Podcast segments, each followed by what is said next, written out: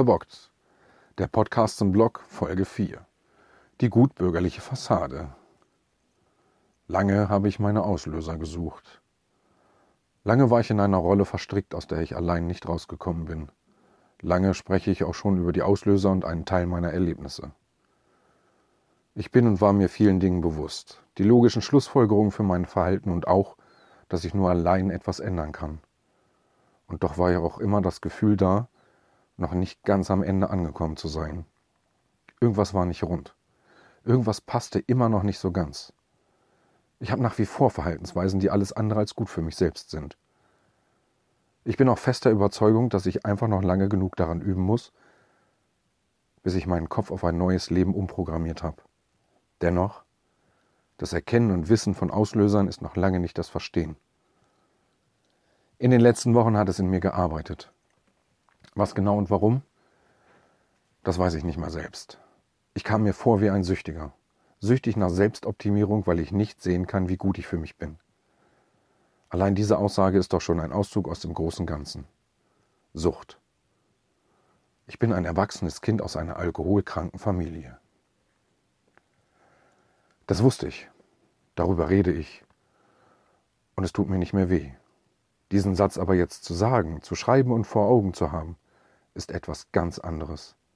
Es wird mir bewusst, dass diese Erlebnisse und die Zeiten mit der Sucht mich so geprägt haben, dass die depressiven Episoden, die Dysthymie und all die anderen mir selbstschädigenden Verhaltensweisen darauf beruhen und ich gar keine andere Wahl hatte. Ich habe verstanden, dass das eben alles Teil von mir ist. Nein, nach wie vor bin ich nicht mehr wütend. Es ist okay, dass es so ist. Nach wie vor möchte ich die Verantwortung für mich selbst übernehmen und werde keinem Vorwürfe machen, was ich erlebt habe. Oder dass Teile der Familie anders sehen. Es geht eben um mich. Ich bin ein erwachsenes Kind aus einer alkoholkranken Familie. Was in der Kindheit kaputt gemacht wurde, damit lebt ein Kind als Erwachsener weiter. Es ist eine Spirale, man kann sie nur durchbrechen, wenn man sich selbst genug wert ist. Ich bin oft für mich immer noch wertlos. Ich kann alles mit mir perfekt entwerten und vernichten, auch wenn, es, auch wenn ich es nicht ausspreche. Manchmal reiße ich mich einfach zusammen, um nicht die Kontrolle zu verlieren. Und manchmal funktioniere ich auch nur für andere, um etwas Anerkennung und Bestätigung zu bekommen, auch wenn ich das nicht nötig habe. Trotzdem reicht es nicht. Ich bin nicht gut genug. Ich bin mir nicht gut genug. Ich habe nicht nur das Lügen gelernt, weil ich vieles vertuschen musste, nein, ich habe diese Überlebensstrategien aufrechterhalten, weil es das war, was ich kannte, was mich beschützt hat, was ich eben konnte. Ich habe lange versucht, etwas zu sein, was ich nicht bin. Ich bin der, der Streitsituationen meist geschlichtet hat, damit Frieden herrscht. Ich habe die Nähe gesucht, weil ich gemocht werden wollte, weil ich es brauchte. Ich habe mich oft einsam gefühlt, obwohl ich unter Menschen war und das auch noch gerne bin. Ich bin der, der manchmal Ängste hat, völlig unerklärliche Ängste. Ich bin der, der seit 20 Jahren mit depressiven Verstimmungen und Suizidgedanken lebt. Ich bin auch der, der nie einordnen konnte, was und wie etwas normal ist. Ich habe lange, sehr lange eine tiefsitzende Wut gehabt. Ich übernehme Verantwortung, wo ich keine nehmen müsste, weil ich ein Stück Kontrolle behalten muss. Ich habe Essstörungen entwickelt, ich habe Suchtverhalten, von denen ich noch nicht loskomme oder auch nicht loskommen möchte. Ich mache viele Dinge zu exzessiv. Und es sind noch so viele Dinge mehr, die ich hier irgendwo wieder und wieder erwähnt habe. Halt die Fassade aufrecht. Ich hatte eine gute Kindheit, in vielen Teilen. In vielen Teilen aber auch nicht. Ich habe den Alkohol nicht als Konkurrent gesehen, aber er war da, täglich, immer irgendwo, immer irgendwie. Reden und konnte und durfte ich nicht. Niemand durfte wissen, was hinter verschlossenen Türen passiert. Und doch war es manchmal ein offenes Geheimnis. Fassaden schaffen, nicht einreißen, alles verstecken, niemanden ranlassen und schon gar nichts zeigen.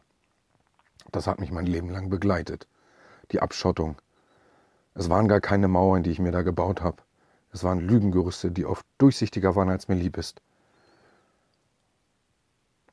Über Probleme und Gefühle der betroffenen Kinder und Jugendlichen wird nie gesprochen. Innerhalb der Familie herrschen unklare Grenzen, so kann eine unausgesprochene Regel lauten, Gefühle müssen kontrolliert werden, Verleugnen und Schweigen sind der Nährboden für das Abrutschen in die Isolation. Und nicht nur das. Natürlich habe ich Werte mit auf den Weg bekommen, aber sie waren nicht immer klar. Sie waren teilweise so verschoben, dass es nicht um mich und meine Gefühle ging. Ich wurde als Kind mit meinen Problemen, Sorgen, Wünschen und Interessen nicht wahrgenommen. Ich habe auf vielen Strecken eben keine Normalität kennengelernt. Ein Familiengefüge, in dem man sich liebt, schätzt, redet, füreinander da ist, sich kümmert, lobt, aufbaut und einfach da ist. Das Gefühl von Vertrauen ist mir irgendwo abhanden gekommen. Ich habe nicht gelernt, auf meine Fähigkeiten zu vertrauen. Ich habe aber gelernt, anderen dieses Gefühl zu geben. In Zeiten der Unsicherheit habe ich versucht, souverän zu wirken. Ich habe alles im Griff. Nichts hatte ich im Griff. Ich musste mir irgendwann meine Vorstellung selbst herstellen. Überleg dir mal, warum wir getrunken haben. Ein Satz von vielen. Einer der Sätze, die mich immer wieder als Schuldigen hingestellt haben. Ja, ich habe in meiner Kindheit und Teenagerzeit sehr viel Unfug getrieben, aber doch nur, weil ich Aufmerksamkeit brauchte. Ich habe sehr schnell verstanden, dass ich dann Aufmerksamkeit bekomme, wenn ich irgendwas anstelle. Es hat doch auch funktioniert. In den Jahren war ich immer das schlimme Kind, der, der überhaupt nichts hinbekommt, aus dem nichts wird und der nur Mist macht. Der, der auch schon mit 15 geraucht hat. Es war einfach, mich zum Schuldigen zu degradieren und meine Hilferufe zu ignorieren. Ich bin eben der, der nur Ärger macht, der die Grenzen der Legalität nicht nur auslotet, sondern überschreitet. Ich sollte mir also, auch vor ein paar Jahren, überlegen, warum sie getrunken haben. Auf der einen Seite wird konsequent geleugnet, dass sie dem Alkohol verfallen waren, auf der anderen soll ich mir aber Gedanken über das Trinkverhalten machen. Meine bloße Existenz ist das Problem. Das habe ich geglaubt. Deswegen habe ich auch versucht, mein Bild von mir existenziell zu zerstören. Wenn ich nicht liebenswürdig, vertrauenswürdig und regelkonform bin, was soll ich dann noch sein? Was soll mich halten, wenn selbst meine Eltern mich nicht lieben können, nicht stolz sein können, sich nicht für mich einsetzen können? Ja, ich habe geglaubt, dass meine Existenz das Problem ist. Sie haben sich ein anderes Kind gewünscht. Diese Sätze sitzen noch heute. Nicht mehr so, dass es schmerzt, aber sie sind im Kopf, in meiner Erinnerung. Die Erinnerungen, die so viele gute Sachen verdrängt haben. Auch heute gibt es diese Situation. Ich bin das Problem. Ich suche bei Problemen noch oft, viel zu oft den Fehler bei mir. Auch wenn ich nicht alles perfekt haben muss, kann ich Situationen schwer annehmen.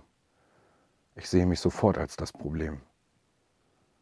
Wenn ich also das Problem bin und dann auch noch an mehreren Stellen, ist es auch klar, dass ich schnell auf die Suizidgedanken zurückgreifen kann. Mir ist bewusst, dass ich kein Problem bin. Ich muss es nur verstehen. Ein wichtiger Schritt, um die Probleme in den Griff zu bekommen, sei Distanz zur Herkunftsfamilie zu schaffen. Denn Verantwortung zu übernehmen kostet viel Kraft und das hindert einen, die eigenen Lebenspläne zu verwirklichen. Wenn ich nicht das Problem bin, sollte ich versuchen, mich von den Problemen zu distanzieren. Ich habe das nicht geschafft. Nie wirklich richtig. Immer mal in Ansätzen. Aber ich musste zu einem Spiegel werden, damit sich etwas verändert. Sie wollten die Veränderung. Oder nur Sie? Ich weiß es nicht. Seitdem diese kontaktlose Zeit läuft, habe ich sehr viel Ruhe für mich gefunden. So viel, dass ich mich jetzt auch diesem Thema hier widmen kann.